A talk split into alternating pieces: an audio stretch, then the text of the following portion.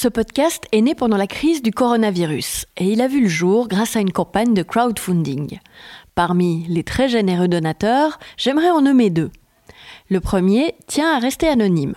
Ce chef d'entreprise établi à Genève, je le cite, a pris conscience de plein fouet non seulement de la précarité des indépendants, mais surtout de leur essor économique dans le monde de demain. Un monde qui est déjà celui d'aujourd'hui. Mécène et philanthrope, il a décidé de soutenir ce podcast pour donner un écho à la voix des indépendants. Le second s'appelle Thibaut Galino. Il a d'abord été salarié, puis à moins de 30 ans, il s'est lancé pour devenir consultant indépendant pour les services financiers et les PME. Insatiable, curieux, il est aussi enseignant, chercheur et papa de quatre enfants. Bref, pas de quoi s'ennuyer. Son dynamisme l'a poussé à soutenir plusieurs projets pour venir en aide aux indépendants qui restent trop souvent invisibles selon lui. Je tiens à les remercier ici chaleureusement tous les deux. Sans eux, ce projet n'aurait jamais pu prendre la forme actuelle. Alors merci et place au podcast. À partir du moment où on marche sur ces valeurs, en fait, on marche sur ce qui nous est le plus précieux, sur ce qui, nous, qui est notre fondement. Et on ne peut pas se permettre de faire ça, parce que si on fait ça, on devient nos pires ennemis. Et être son pire ennemi alors qu'il y a tellement de périls potentiels dans la vie, euh, c'est dommage, c'est même pire que ça, et ça occasionne beaucoup, beaucoup de souffrance. J'ai compris aussi l'importance que les valeurs pouvaient avoir de respecter ce qui est juste pour soi et ce qui n'est juste que pour soi peut-être, mais qu'il s'agit de ne pas remettre en question. Imaginez un monde sans chef et sans hiérarchie. Un monde où des chemins de traverse sinueux remplaceraient souvent les autoroutes rectilignes. Vous le sentez ce petit parfum d'aventure là? Il hume le risque et l'excitation. Il ouvre le champ des possibles. Imaginez enfin que dans ce monde, travailler pourrait être un synonyme d'aimer. Une utopie? Eh bien non. Bienvenue dans l'univers des indépendants. En Suisse, ils représentent près de 10% de la population active, alors forcément, ils sont un peu singuliers, ces professionnels qui préfèrent l'autonomie à la sécurité, ces passionnés, ces créatifs, ces audacieux surtout. Je m'appelle Laetitia Vider, je suis journaliste et pour toutes les raisons que je viens de citer, je suis indépendante. Je tends le micro à mes pairs, alors ouvrez vos oreilles.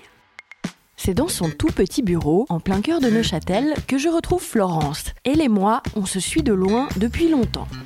À l'époque, nous étions toutes les deux salariées dans la même entreprise de médias. On n'a pourtant jamais travaillé ensemble. Sans vraiment la connaître intimement, je l'ai toujours estimée pour sa force de caractère, son authenticité, son goût de l'humain. Florence, comme on dit, est une plume. Elle joue des mots pour compter les vies grâce aux pratiques narratives. Intervenante en thérapie sociale et animatrice en journal créatif, elle accompagne les parcours avec sa palette riche en couleurs. Et le champ des nuances est tellement vaste qu'elle-même a parfois du mal à les décrire. C'est pas simple à résumer et c'est même tout le problème parce que je fais plusieurs choses. Alors si on résume en une ou deux phrases, donc j'ai créé une entreprise qui s'appelle Filigrane dans laquelle je fais de la formation pour les adultes, de l'accompagnement individuel et d'équipe et de l'écriture. Et je fais notamment dans l'écriture du récit de vie. J'ai jamais réussi à trouver une formulation simple, directe, euh, suffisamment euh, punchy qui disait ce que je fais. Et en fait, je crois que ça correspond aussi à qui je suis parce que je ne peux pas résumer ça en une activité. Donc je dis que je suis indépendante et que j'ai créé une entreprise qui s'appelle Filigrane. Depuis le début, je pensais que la vie allait se charger de choisir l'activité qui allait prendre le dessus. Et puis, euh, toutes ces activités-là ont continué de se développer les unes à côté des autres, euh, jusqu'au jour où je me suis dit, il va falloir que je fasse des choix, parce que c'est à moi finalement de décider quelle est l'activité dont j'ai envie qu'elle prenne plus de place. Euh, et, je crois qu'au fond, ça non plus, je ne l'ai pas complètement tranché. Après sept ans, j'en suis un petit peu à ce questionnement-là de me dire, OK, euh, mon premier objectif, c'était être seule, développer ce que j'avais envie de faire en toute liberté, sans avoir de chef. C'était un peu ça le projet de départ. Et puis aujourd'hui, c'est, euh, mais finalement, la chef, c'est moi. Et donc, qu'est-ce que la chef veut?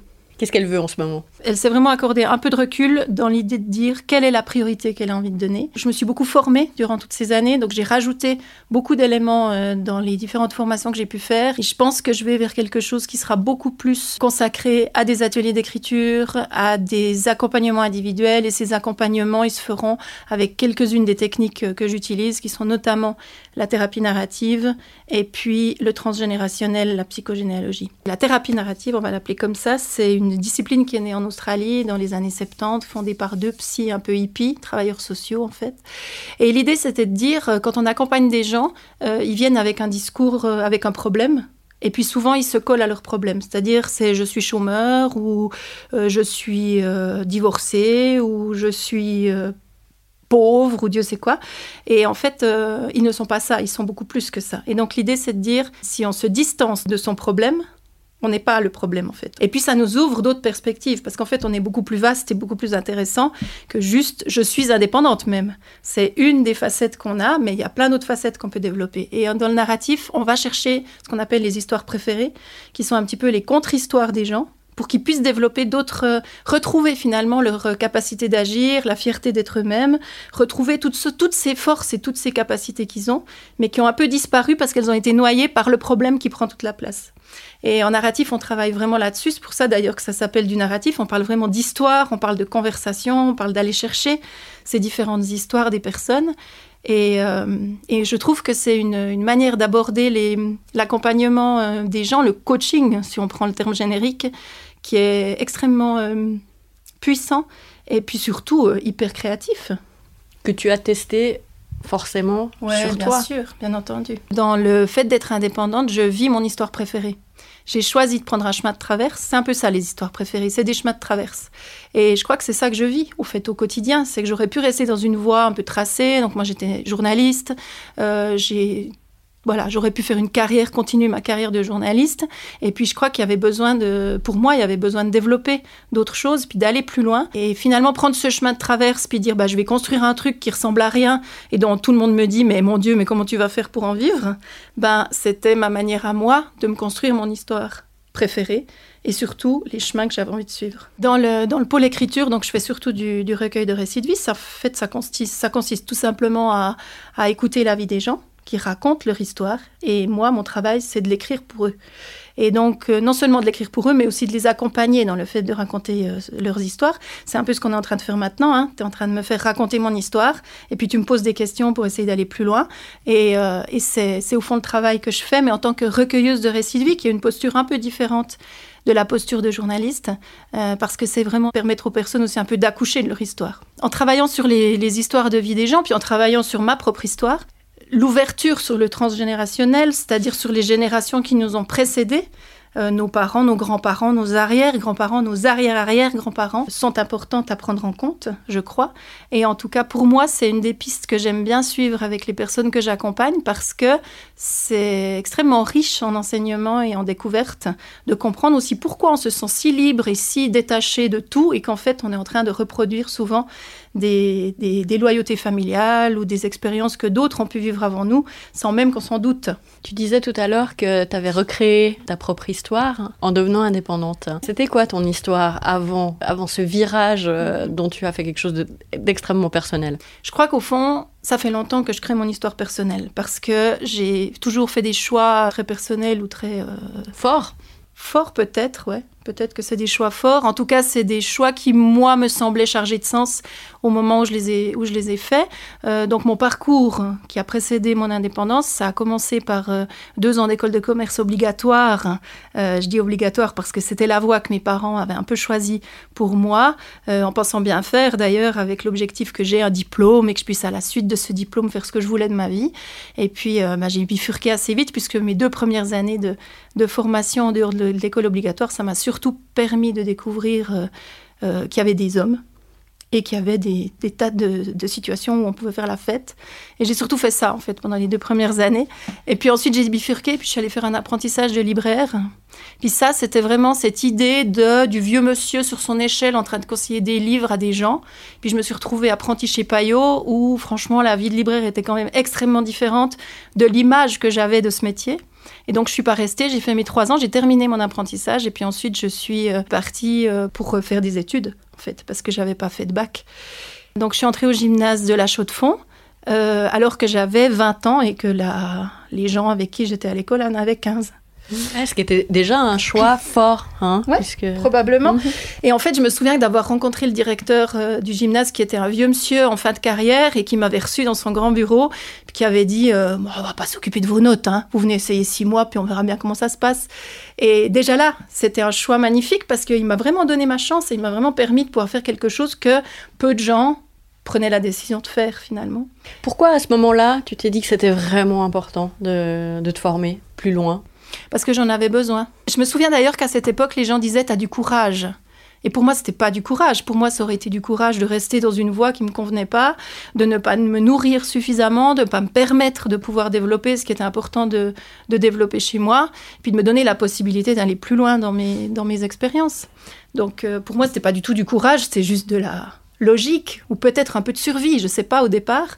Et ça a été une vraie bouffée d'oxygène, ces trois ans de, ces trois ans de gymnase. Ça a été magnifique, j'ai adoré. Et une soif d'apprendre peut-être Oui, bien sûr. Peut-être que tous les indépendants euh, et toutes les indépendantes sont concernés par ça. Cette volonté de se lancer de nouveaux défis tout le temps, de tout le temps aller plus loin, de, de, de développer de nouvelles choses, de découvrir de nouveaux terrains. Ça fait peut-être partie aussi de cet ADN d'indépendance. Après mon gymnase, je suis allée faire des lettres euh, à l'université. Puis pendant mes études de lettres, euh, j'ai commencé de faire des piges. Je pensais d'ailleurs que j'étais totalement incapable de faire des piges parce que je venais pas d'un milieu de gens qui faisaient des études.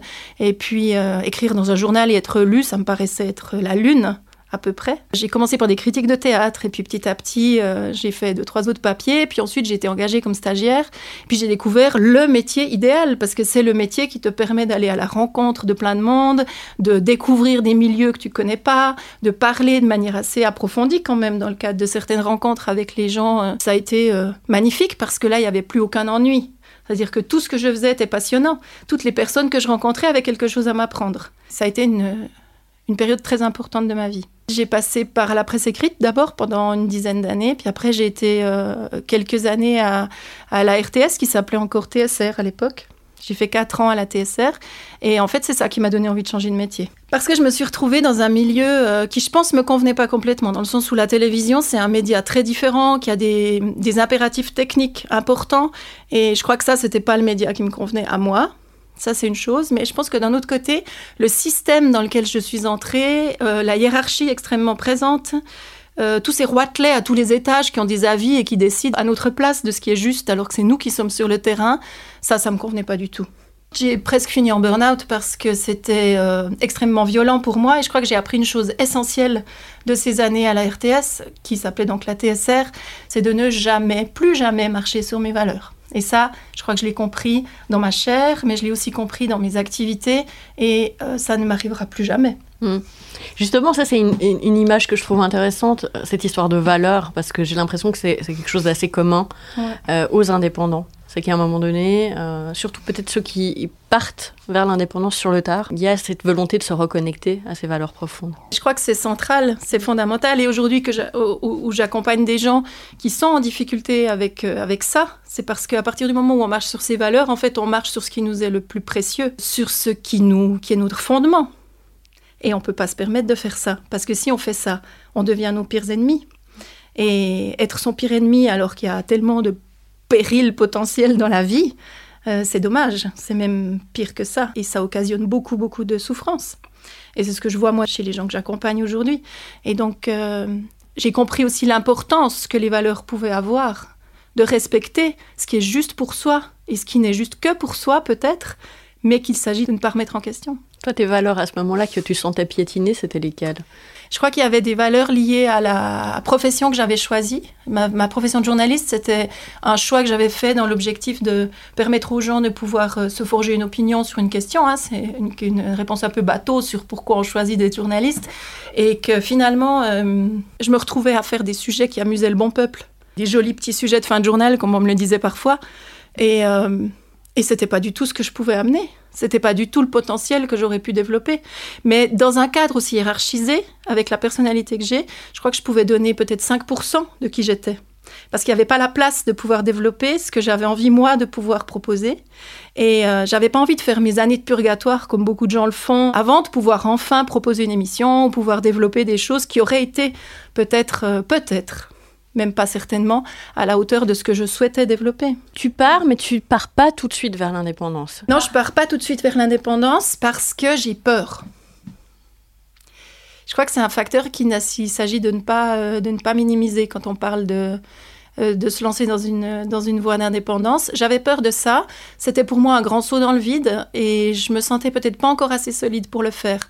Parce que quand j'ai quitté la, la télévision, c'était une période euh, quand même où j'avais été fragilisée et où j'étais, je pense pas au, au, plein potentiel de mes moyens.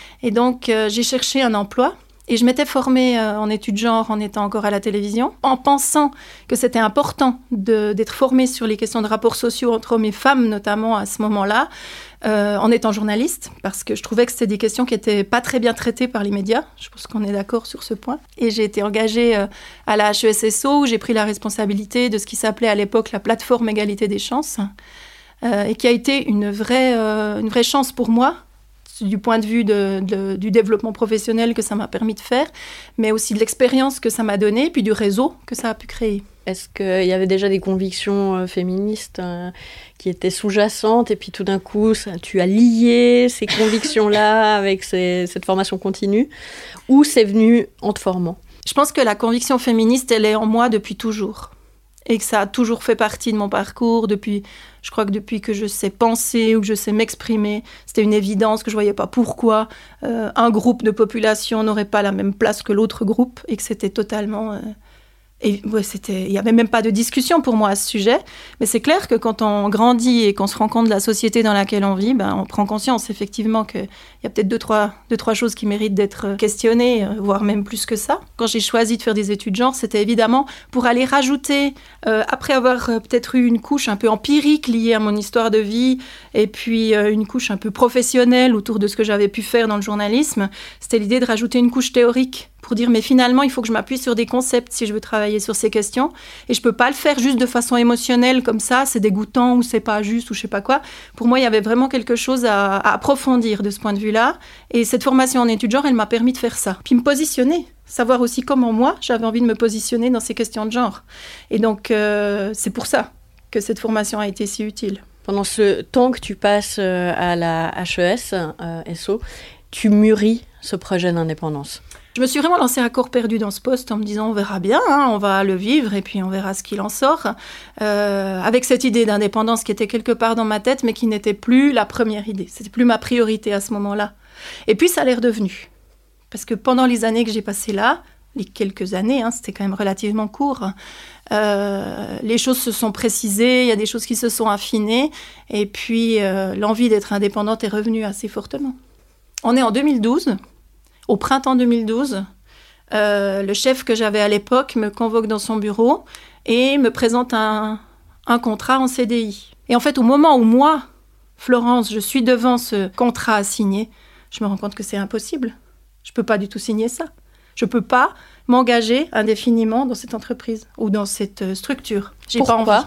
Parce que j'ai besoin de voler de mes propres ailes et ça devient quelque chose de viscéral et je le sens au plus profond de moi. Et donc je me retrouve en face de mon chef et je lui dis je ne signe pas.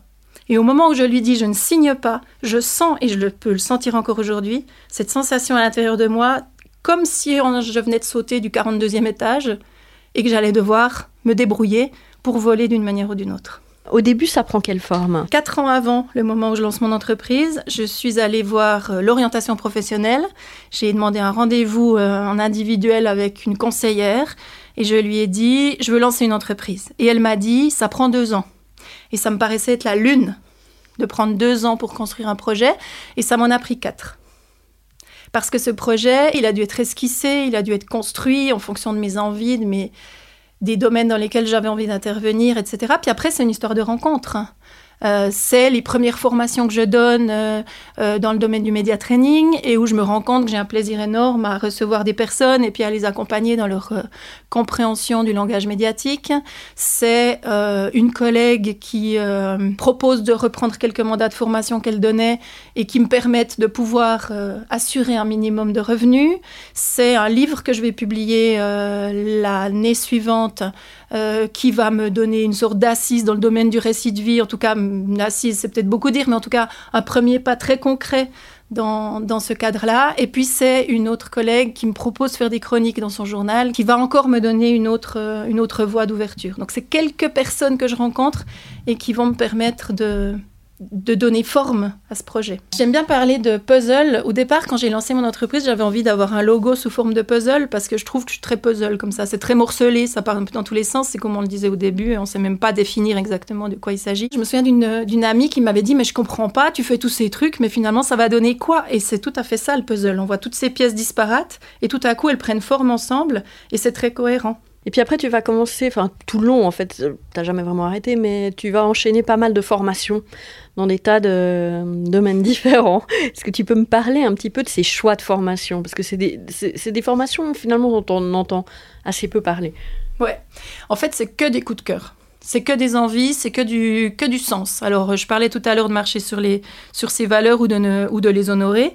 Bah, c'est la même chose, c'est-à-dire que moi, je suis guidée absolument que par mon ventre. et c'est mon ventre qui dit ça marche, ça marche pas. L'intuition, elle est là ou elle l'est pas. Et je crois que c'est ça qui me guide depuis le début. Euh, donc les formations que j'ai choisi de faire, les directions dans lesquelles j'ai souhaité aller, c'est à chaque fois des choses qui m'ont parlé. C'est-à-dire que j'ai trouvé juste, je trouvais ça sensé, je trouvais ça potentiellement intéressant à développer professionnellement. Et puis il y a aussi un peu en faisant fi de tous ces bons conseils qu'on nous donne, parce qu'il y a toujours plein de gens autour de nous qui nous disent mais enfin qu'est-ce que tu vas faire avec ça? Tu vas pas pouvoir le valoriser, euh, personne va te prendre au sérieux, etc. Et je crois qu'il s'agit aussi de faire confiance à notre propre euh, à notre propre sensation et à ce qui est juste pour nous. Et donc je me suis formée au coaching. Tout ce que je propose, ce sont des choses qui s'appuient sur beaucoup de formations et sur du, de l'expérimentation et sur un engagement personnel important parce que je me verrais pas euh, tout à coup dire euh, ah ben oui je vais pouvoir faire de l'équithérapie alors que je sais pas monter sur un cheval. Et je vois quand même parmi les indépendants euh, parfois des propositions où je me dis les gens ont relativement peu de doutes. Ça existe aussi. Mais pour moi c'était à chaque fois ça devait vraiment être étayé par des, des formations. Donc j'ai pris soin de choisir des écoles et des et des, des, domaines qui me paraissaient chargés de sens, mais que j'ai toujours, euh, ouais, que j'ai suivi en fonction de mon instinct. Je crois que t'aimes pas trop l'appellation développement personnel. Ouais. Pourquoi? Ah, j'aime pas du tout, euh, j'aime pas du tout parler de développement personnel. J'en parle d'ailleurs pas parce que je pense que euh, j'ai l'impression que ce que je propose ou ce que les gens viennent chercher a quelque chose de beaucoup plus noble que le développement personnel dans sa vision un peu à la mode du truc, peut-être pas très solide ou pas très étayé ou à l'emporte-pièce. Ouais, peut-être à mm. l'emporte-pièce un peu. Enfin, en tout cas, un truc qui moi me parle pas du tout. Et donc, j'aime pas du tout parler de développement personnel. Je me rends bien compte que, évidemment, qu'il s'agit de se développer personnellement. Mais pour moi, on peut pas se développer personnellement sans les autres. Si on prend pas conscience que la dimension collective existe aussi, euh, c'est extrêmement dangereux le développement personnel. Je parle parfois même de terrorisme du développement personnel, tu as peut-être euh, entendu ça. Euh, et, je crois que c'est effectivement un danger de, penser qu'à son propre nombril et de penser que, que c'est pas important de s'occuper du nombril des autres. Alors que c'est effectivement important de ne pas se fondre dans le nombril des autres, mais c'est important de prendre en compte le fait qu'on vit en société, on vit dans quelque chose de beaucoup plus général, de beaucoup plus global, et, et qu'il y a des enjeux majeurs de, de, ce mot valise aussi très discutable qui est le vivre ensemble. Tu souffres de ces dérives euh, autour du développement personnel, toi, dans ton activité? Est-ce qu'il y a de la méfiance parfois? Énormément, beaucoup de méfiance. J'ai parlé relativement peu de coaching avant de, dire que j'étais formée euh, à cette discipline. Je me définis très rarement comme coach. Euh, j'ai eu beaucoup de peine à assumer le fait de faire une formation de coach parce que euh, n'importe qui peut faire une formation de coach. Il suffit de payer la formation, c'est un peu comme si tu vas t'acheter un diplôme. Alors c'est un peu critique parce qu'il y a de très bonnes formations qui sont proposées, évidemment, mais on est quand même dans un domaine où il y a assez peu de choses qui sont réglementées et donc il y a à boire et à manger. Et donc pour moi, euh, des formations qui sont proposées pour accompagner les autres sans exiger qu'on ait soi-même fait un travail personnel, ça me semble extrêmement discutable, par exemple. Comment tu as vécu cette période qui vient de s'écouler? Alors c'est un peu honteux, mais j'ai adoré. J'ai adoré parce que je crois que ça va aussi avec l'année que j'avais décidé de, m'offrir quelque part cette année. J'ai pris un, mandat un peu plus fixe. Ce mandat, il touche à la médiation culturelle, qui est un nouveau euh, domaine qui finalement est pas complètement neuf dans le sens où je faisais déjà de la médiation sans le savoir, un peu comme Monsieur Jourdain et sa prose. Et puis euh, le fait d'avoir pris ce mandat m'a assuré une certaine euh, sécurité financière que je m'étais jamais accordée euh, avant. Donc c'était aussi une très grande nouveauté pour moi. Mais c'était aussi dans l'idée de prendre un pas de recul parce que par exemple il y a un domaine dans lequel j'ai beaucoup travaillé durant mes six premières années d'indépendance, qui est donc le domaine du genre, dont on a déjà parlé, et dans lequel j'ai plus envie de travailler. J'ai plus envie de m'investir dans ce domaine-là. C'est comme si j'avais fait ce que j'avais à faire. Alors je le fais encore de manière individuelle, où je suis encore passablement de, femmes en accompagnement individuel, et euh, notamment des femmes politiques, parce que ça, ça faisait partie aussi des, des choses que j'ai beaucoup développées au cours des dernières années. Donc il y a plein d'aspects qui m'intéressent beaucoup là-dedans mais, euh, mais plus euh, de la même manière que ce que j'ai pu faire précédemment. Donc il fallait que je fasse ce pas de recul. Et donc il s'est donné que c'était cette année. Et donc j'ai pu continuer de travailler pour euh, le, théâtre pour lequel je travaille. Puis parallèlement à ça, j'ai pu continuer certains mandats à distance, notamment les mandats de formation que j'ai pu faire en visio. Et donc j'ai profité aussi de cette période-là, non seulement pour prendre ce pas de recul que j'avais déjà un peu mis en place, mais en plus pour continuer de faire beaucoup d'ateliers en ligne. Donc j'en ai animé et j'en ai pris, et puis me former à de nouvelles disciplines ou de nouvelles, de nouvelles, euh, de nouvelles voies dans lesquelles j'avais envie de, développer des compétences, euh, notamment autour de la créativité euh, pendant cette période de confinement. Donc pour moi, ça a été une période extrêmement riche et dans lesquelles j'ai fait beaucoup de choses, mais où j'ai eu plus de temps puisque j'avais plus les trajets. En même temps, cette période a été extrêmement intéressante et, agréable pour moi, mais je suis tout à fait consciente qu'elle a été extrêmement compliquée pour beaucoup d'autres euh, indépendants et indépendantes et pour plein d'autres personnes. Donc j'ai aussi tout à fait conscience, je parlais tout à l'heure de, de l'individuel et du collectif, bah, évidemment que dans une période comme ça, tout le collectif prend une place importante. Et je crois aussi que ça a révélé certaines, certains aspects politiques qu'il s'agit de prendre en compte dans la, la situation des indépendants. Et par exemple, le fait de reconnaître euh, politiquement et économiquement la force que représente cette, euh, cette catégorie de la population. Et nous sommes nombreux et nombreuses. Euh, on a des chiffres qui varient un peu, hein, mais qui sont autour de 300 000, en tout cas 300 000 personnes en Suisse qui ont choisi de prendre le risque de ne pas avoir de filet social au cas où, ou en tout cas de devoir retomber au premier niveau de filet social au cas où les choses ne marchaient pas comme elles voulaient. Ça met en, en, lumière cette réalité-là et cette totale injustice, parce qu'il n'y a pas de raison que tout ce tissu économique-là ne soit pas euh, un tout petit peu plus soutenu et un peu plus protégé dans ce pays et dans les pays qui nous entourent. L'oreiller de paresse, c'était euh, c'était quoi? C'était de la maladresse L'oreiller de paresse, c'est Parmelin.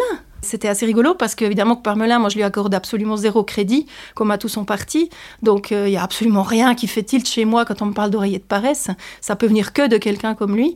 Donc de ce côté-là, il n'y a, pas de, y a du mépris ou de l'indifférence, ça n'a pas suscité grand-chose chez moi.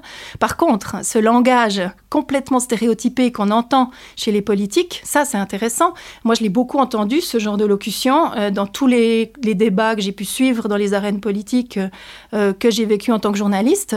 Et puis c'est des traductions de l'allemand qui sont tout le temps utilisées et qu'on reprend tout le temps et qui finalement n'ont aucun sens. Et je crois que c'est au moment où il l'a prononcé puis qu'il a vu l'effet que ça avait qu'il a pris conscience de l'énormité qu'il avait pu dire. Donc, tu as travaillé sur, euh, l'année dernière sur, euh, sur, euh, sur, des ateliers autour de, de, la notion de légitimité. Est-ce que cette, cette question de la légitimité, chez les indépendants, elle est encore peut-être plus compliquée que chez d'autres euh, types de travailleurs. C'est possible, c'est possible. Moi, la légitimité, elle est venue parce que, euh, à force d'accompagner des groupes de femmes, et notamment des femmes qui souhaitaient se lancer en politique ou qui étaient elles-mêmes déjà actives dans le, dans le domaine politique, ce que j'ai beaucoup fait, j'entendais beaucoup de femmes dire j'ai besoin d'avoir plus de compétences. Et à chaque fois, que ce soit des migrantes sans papier ou des ultra diplômés universitaires, à chaque fois, en réalité, c'était pas la question des compétences qui se posait, je dirais qu'elle se posait plus pour des ultra-universitaires que pour des femmes migrantes qui n'avaient pas forcément de diplôme. Et en réalité, ce n'était pas la question des compétences qui posait problème, c'était la question du sentiment de légitimité. Et en prenant conscience de ça, euh, j'ai lancé un cycle effectivement sur ces questions de légitimité. Et je me souviens de la première fois où je me suis retrouvée avec le premier groupe que j'ai animé là-dessus. Et il y avait que des femmes ultra diplômées. Il n'y avait que des personnes qui avaient des postes à responsabilité, qui, qui tenaient à bout de bras des services entiers ou des offices, etc., et qui pensaient qu'elles n'étaient pas légitimes. Et ça, ça fait quand même beaucoup réfléchir sur la place des femmes ou la, la manière dont les femmes s'envisagent dans cette société.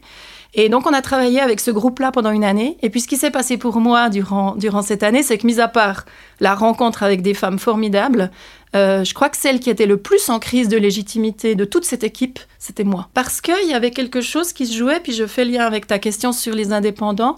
Dans ce genre de domaine-là et de ce genre de positionnement-là, euh, la légitimité, il n'y a que moi qui peux me la donner. C'est pas une institution qui m'engage pour proposer cette formation. C'est pas. euh, voilà, c'est- juste moi qui dois m'estimer suffisamment compétente, suffisamment à la hauteur et suffisamment légitime pour donner une formation ou un accompagnement, des ateliers, c'était plus de l'accompagnement autour de cette légitimité. Et donc, ça m'a énormément questionnée.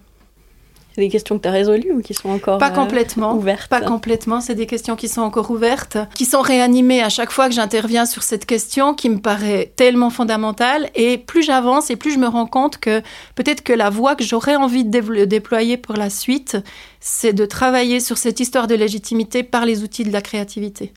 Parce que je me rends compte que c'est un vrai outil de leadership et de prise de confiance en soi et de développement euh, de nos forces de travailler par la créativité. Euh, que ça, ça va nous chercher aussi très très loin et ça nous donne une assise. Moi, ça m'apporte vraiment une assise extrêmement importante et je le constate dans les personnes qui fréquentent mes ateliers. Et si je te suis bien, ce serait pas forcément lié euh, à l'indépendance. Euh, le syndrome de l'imposteur, c'est un peu ça hein, dont on parle. Mais c'est aussi beaucoup euh, les femmes qui se posent ce genre de questions. Les femmes se posent beaucoup ce genre de questions, c'est-à-dire que les femmes en parlent. Et les femmes le verbalisent, qu'elles ont des problèmes de légitimité ou qu'elles ont des, des questionnements autour de ça. Mais en réalité, je crois que le syndrome d'imposture, il est répandu euh, chez tout le monde. Et c'est pas que les femmes qui sont concernées par ce syndrome. D'ailleurs, c'est intéressant parce que à l'époque où on a parlé de syndrome d'imposture pour la première fois, je crois que c'est une psy américaine qui s'appelle Pauline Clance qui a écrit un livre sur l'imposture. Et ça s'appelait pas du tout le syndrome d'imposture, ça s'appelait le complexe. C'était simplement un complexe. Et on en a fait une espèce de pathologie en rajoutant le terme de syndrome. Donc on a aggravé la situation finalement par rapport à l'histoire de départ, qui est une, qui est une piste très intéressante de réflexion sur, euh, sur la place qu'on souhaite prendre, mais qui en fait euh, concerne toute la population. Est-ce que tu penses que par exemple les gens, je sais pas si tu en rencontres souvent, moi je sais que j'en rencontre souvent, qui rêvent en fait d'indépendance, Mhm. mais ne veulent pas ou n'osent pas ou n'arrivent pas à se lancer, euh, sont aussi soustraits à ce problème de légitimité Bien sûr. Vous imaginez prendre la décision de se dire que on va lâcher un employeur, qu'on va lancer un projet que tout le monde pense complètement farfelu, qu'on imagine qu'on va avoir du travail en faisant ce qu'on aime faire, en souhaitant pas entrer dans les canevas habituels, genre le fameux business model Canva qu'on conseille à tous les indépendants pour qu'ils puissent réfléchir à qui sera leur public cible et les clients potentiels, et qu'on décide de faire un truc euh, qui ressemble à rien et qui ressemble juste à ce qu'on a à l'intérieur de soi et qui devrait prendre une forme professionnelle. Ben, faut avoir une sacrée dose d'inconscience. Et puis, euh, à partir du moment où l'inconscience est passée, arrive cette fameuse sensation d'imposture, de se dire Oh, mon Dieu, j'ai osé. C'est quoi le levier du coup? Il y a un moment donné où c'est pas un choix, c'est impératif de pouvoir développer ce qu'on est à l'intérieur de soi et qui pourrait potentiellement avoir de l'intérêt pour d'autres personnes que soi. Ça m'amène à cette question récurrente. Est-ce que ce serait pas ça, l'audace, justement? J'ai réfléchi à cette question parce que j'ai évidemment entendu que tu l'as posée à tout le monde et j'avais une super réponse que j'ai oubliée, donc je vais te faire celle qui me vient maintenant. Je crois que l'audace, c'est être soi et c'est aller au bout de qui on est, nous. Qui je suis moi, qui tu es toi, qui est les personnes qu'on croise dans la rue. C'est c'est oser aller au bout de ça et ne pas être freiné par ses peurs, par ses inquiétudes, par ses projections, par ses scénarios catastrophes, etc. etc. Le moment qui te vient d'audace absolue, si tu réfléchis à ton parcours, c'est lequel? C'est ce fameux moment où j'ai pas signé de CDI en ayant l'impression de sauter du 42e étage. Euh, je pense que la sensation physique que j'ai ressentie à ce moment-là, c'était une vraie sensation de oh, De chute. le faire, Mm. de chute, de chute potentielle, mais peut-être avec des cerfs-volants qui vont se poser, qui vont te rattraper au vol et puis qui vont te permettre de pas t'écraser par terre. Ça, je pense que c'est euh, un des moments d'audace importants.